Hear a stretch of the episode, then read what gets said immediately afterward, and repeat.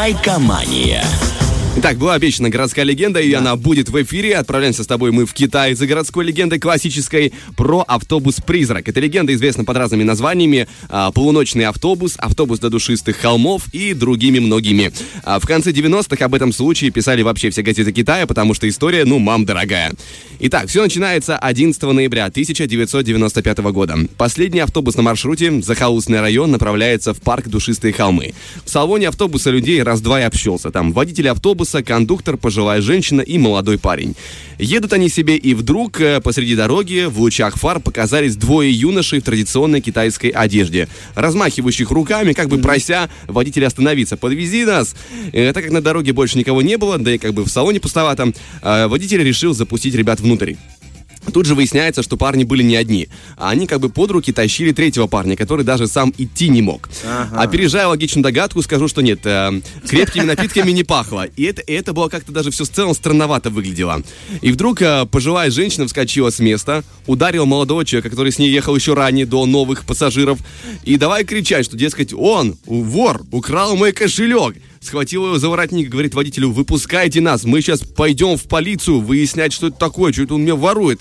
В общем, женщина кричала-кричала, и их обоих высаживают.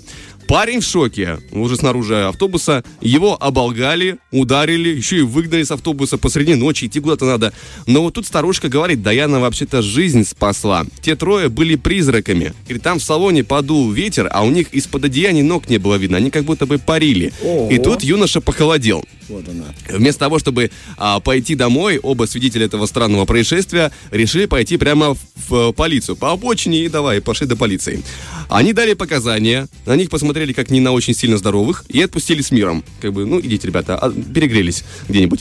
А на следующий день выясняется, что автобус тот самый не пришел ночью в парк, как и должно было быть, а водитель и кондуктор не появлялись дома.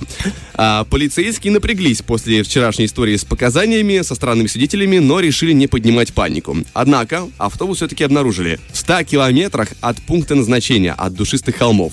Водохранилище, прямо в воде.